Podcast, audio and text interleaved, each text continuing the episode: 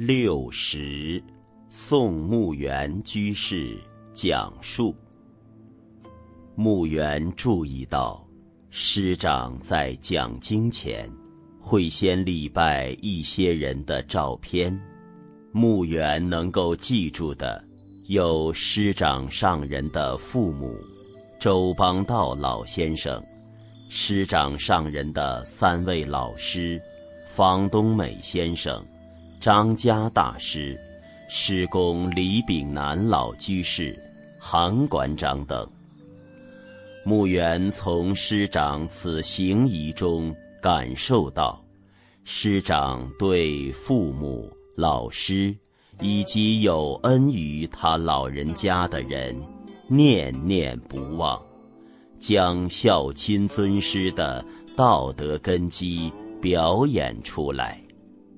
二零一八年八月十二日，穆远有幸面见师长上人，并向师长请教自身修学问题。过程中，尽管穆远因对所请教的问题十分困惑，而重复向师长提出相同问题，师长亦耐心。不厌其烦地用智慧而契机的话语，帮助墓园从困惑中突破出来。而墓园只是英国汉学院中一名普通的学生，由此墓园感受到师长上人心地的平等慈悲。当时。墓园身体不好，在与师长交谈过程中还有些咳嗽。在与师长交谈结束后，准备离开时，师长嘱咐墓园：“当心，不要感冒了。”墓园感受到一个老人的细心、慈祥，以及对晚辈学生的。关爱。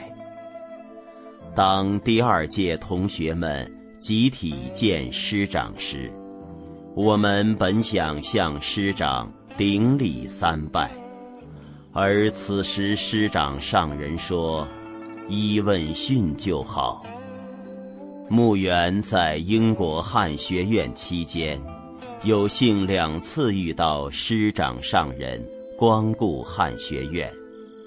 这位九十多岁高龄的老人，不仅曾先后三次陪同一二届硕士生观看大国外交、六尺巷，以及四岁小朋友背诵千家诗的视频，且在观看第三个视频时，师长上人还为大家准备了零食。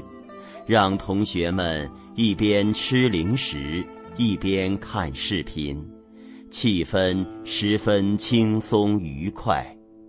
还有一次，师长在他的住所见一二届硕士同学，在对同学们进行有关弘扬汉学的开示之前，为每一位同学都准备了一份小甜点。师长上人，在陪同大家观看视频时，牧原感受到师长无比的温暖亲切，好像时时都在同学们的身边，在陪伴和照顾着大家。师长虽是耄耋老人，但在与同学们相处时，也细腻地照顾到了年轻人的口味。师长上人在英国汉学院期间，曾多次与一二届硕士同学集体见面。